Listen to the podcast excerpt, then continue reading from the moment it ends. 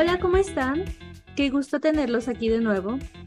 Como de costumbre, mi nombre es Kenia y bienvenidos a su podcast español Mexicanidades aquí y ahorita, donde tres maestros de español hablaremos de temas de interés, cultura mexicana y dudas que tengan del idioma. En el episodio de hoy queremos compartirles algunos tips para los que visitan Oaxaca en esta o cualquier temporada. Y como adelanto, ya pronto empezaremos a contarles un poquito sobre Día de Muertos. Así que empecemos.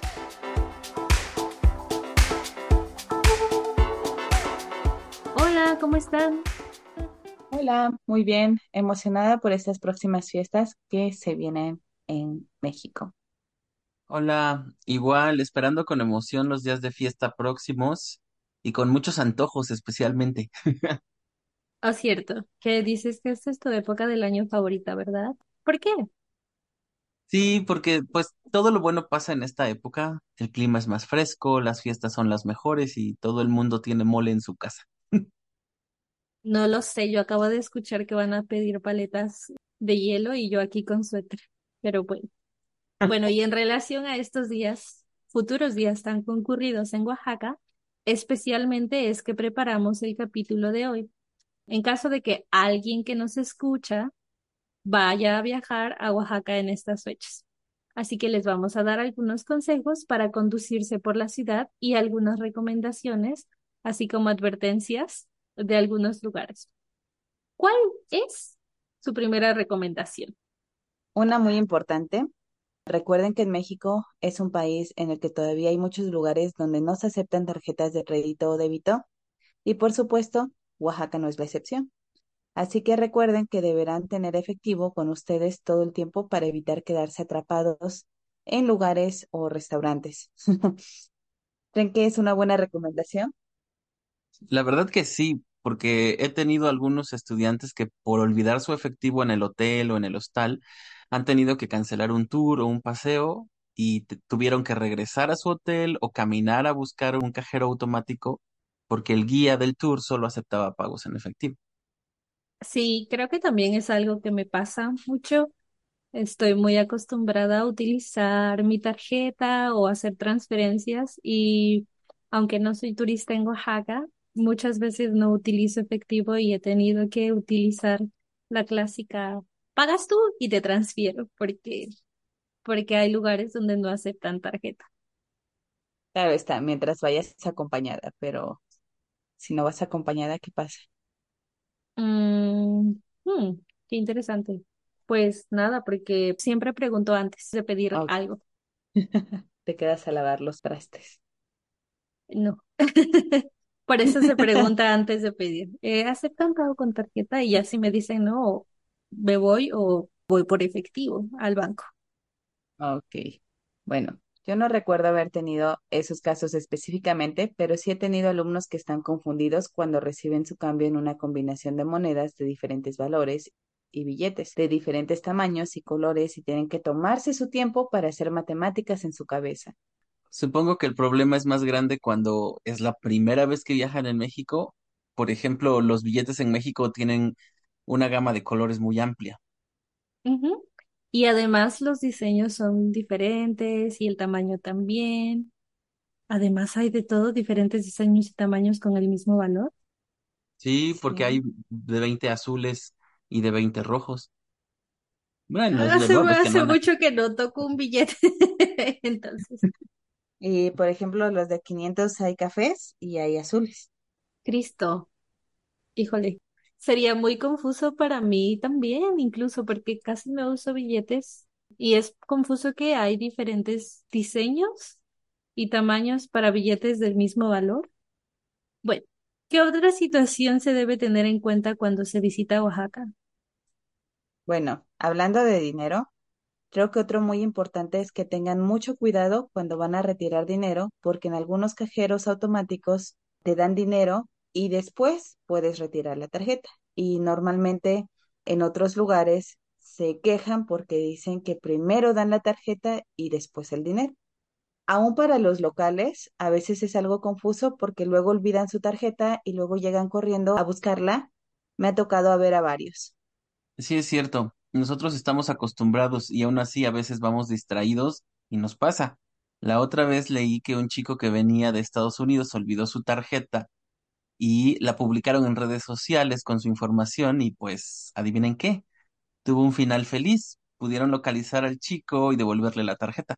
En esa misma publicación que viste, yo leí una, pero con final triste, que a la chica se le olvidó y alguien hizo un cargo a su tarjeta. Cuando decimos cargo, queremos decir que pagaron algo con la tarjeta y tuvo muchos problemas para que le dieran solución. Mm, qué feo. México mágico. Cajeros Quique. mexicanos, man. Sí, eso sí. Ok, Quique. Ya lo habíamos comentado en algún capítulo, pero es bueno mencionarlo de nuevo. Es muy común con mis estudiantes la falta de un mapa del servicio de autobuses aquí en la ciudad de Oaxaca. Por ejemplo, muchos de ellos están interesados en usar el transporte público, pero me comentan que no encuentran un mapa de las rutas. No estoy muy segura, pero creo que Google Maps tiene ahora un mapa de las rutas del transporte público en Oaxaca.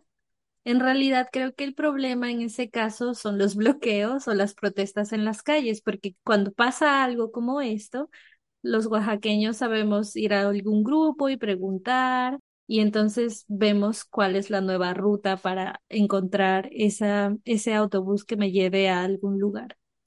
Pero si eres extranjero, ¿en dónde o con quién preguntas? O bueno, no vamos a un grupo, simplemente ya sabemos en ocasiones a dónde vamos a ir para conseguir nuestro taxi o nuestro carro, porque a veces cuando hay bloqueos, nosotros tomamos dos o tres carros más de lo usual. Y es porque ah, los autobuses cambian sus rutas. El principal problema, creo, es que en muchas ocasiones los estudiantes que están esperando el autobús en el lugar exacto que Google Maps les indica, se confunden porque en realidad los autobuses pueden recoger y bajar a las personas en cualquier punto de la calle. No es necesario estar exactamente en la parada del autobús. Siempre y cuando la calle no sea muy transitada, ¿verdad? Exacto. Y también otro de los consejos es necesario tener cambio, como ya habíamos dicho, porque en estos autobuses no ah, existe ningún tipo de cobro digital.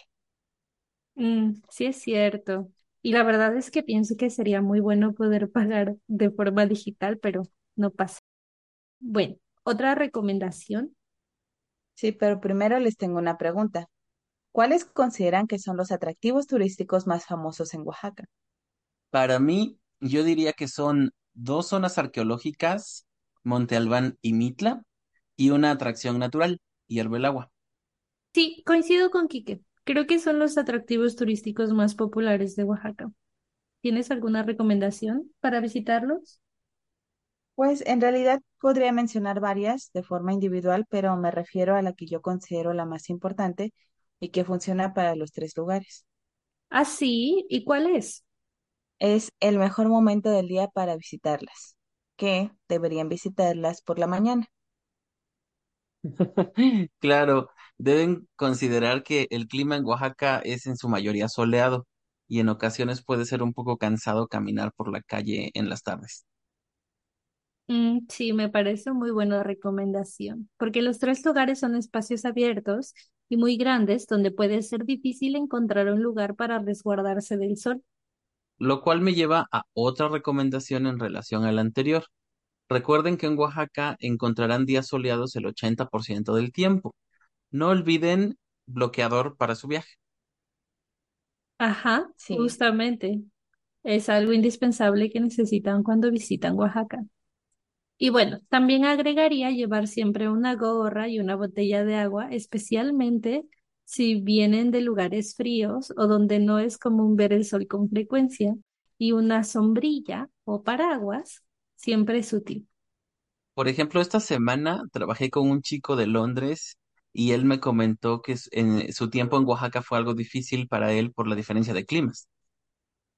bueno, y continuando con los consejos, la otra es que si vas a ir a los pueblos, tengas en cuenta que es probable que no tengas internet, entonces no te fíes que siempre vas a tenerlo. Oh, sí, el internet es en general un poco lento. Y más que Y lento es inexistente en algunas comunidades de Oaxaca. Solamente hay señal de celular, pero no internet.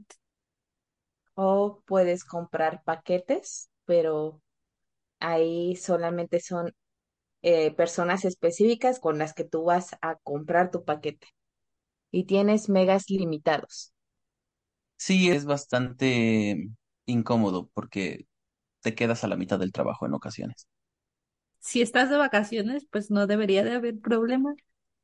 Sí, claro, solo necesitas comunicación, pero si estás trabajando en línea, supongo que es bastante problemático. Sí, en las comunidades sí. Pero bueno, otra recomendación es, claro, no beber el agua directamente de la llave, porque es muy probable que te enfermes. Hay que recordar que en México el agua del sistema público no es agua potable. Sí, hay personas que traen sus botellas con filtro y sé que están avaladas y todo. Ah, dicen que son muy buenas, pero siempre les digo que tengo mis reservas, que no confío completamente en ellas. Pues yo creo que es algo que todos los mexicanos tenemos, la desconfianza en solamente un filtro. Nos gusta pensar que nuestra agua está limpia para beber y me pasa a mí también como a Sayuki. Tengo mis reservas. Y con la frase de por si las flies, por si las moscas, mejor no tomen agua de la llave. Muy buena recomendación. Bueno, ya casi para terminar, ¿cuál es uno de sus lugares favoritos? Restaurante, café, bar, lugar para visitar, fuera de lugares turísticos o atractivos turísticos. Personalmente paso mucho de mi tiempo libre en, en diferentes cafés con una terraza y últimamente he descubierto uno que se llama eh, Oaxaca en una taza, que tiene una terraza bastante agradable, muy, muy cómoda, con una sala en la que puedes trabajar o platicar perfectamente. Creo que es mi Mm, lugar favorito hasta ahora. qué bonito. Bueno, debo de ir ahí ahora que vaya a Oaxaca. Uno de mis lugares favoritos para desayunar y a veces comer es el mercado orgánico La Cosecha, que está como a dos cuadras de Santo Domingo. Me gusta porque hay reunidos diferentes platillos de diferentes partes de Oaxaca.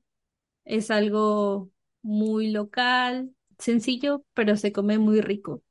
Sayuki. Bueno, yo creo que por eso somos amigos, porque las dos opciones que dijeron son de mis favoritas. Y Eres una copiona. sí, soy una copiona, lo siento. Pero pues por eso me llevo con ustedes. Y probablemente regaría irme a sentar en el Zócalo a escuchar música.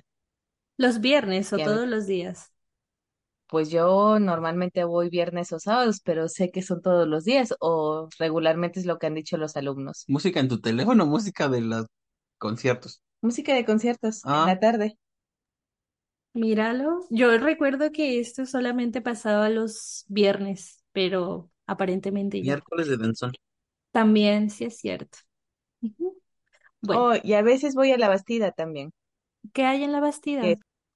Ujú. mm, pues yo voy a tomar clases de baile. Oh, y recuerdo que en algún momento en la universidad, ahí en el Parque La Bastida, que está también muy cerca de Santo Domingo, la iglesia, hacen presentaciones de los bailables regionales de Oaxaca. Entonces, si tienen suerte, tal vez encuentran algo. Muchísimas gracias por sus recomendaciones y la colaboración, Kike, Sayuki. Gracias a ustedes y espero que nuestras recomendaciones les sean de mucha utilidad. Muchas gracias por escucharnos y espero que si no están en sus planes, se animen a visitar Oaxaca. Nos oímos pronto.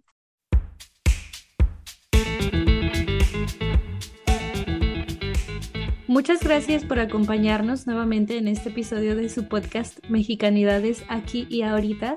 Como siempre, no olviden suscribirse, dar me gusta y compartirnos con otras personas que están aprendiendo español, así nos ayuden a llegar a más, a más de ellos. Déjanos sus dudas o comentarios en el canal de YouTube, en Spotify, en Apple Podcasts, en Instagram, en donde ustedes gusten. Nos oímos en el próximo.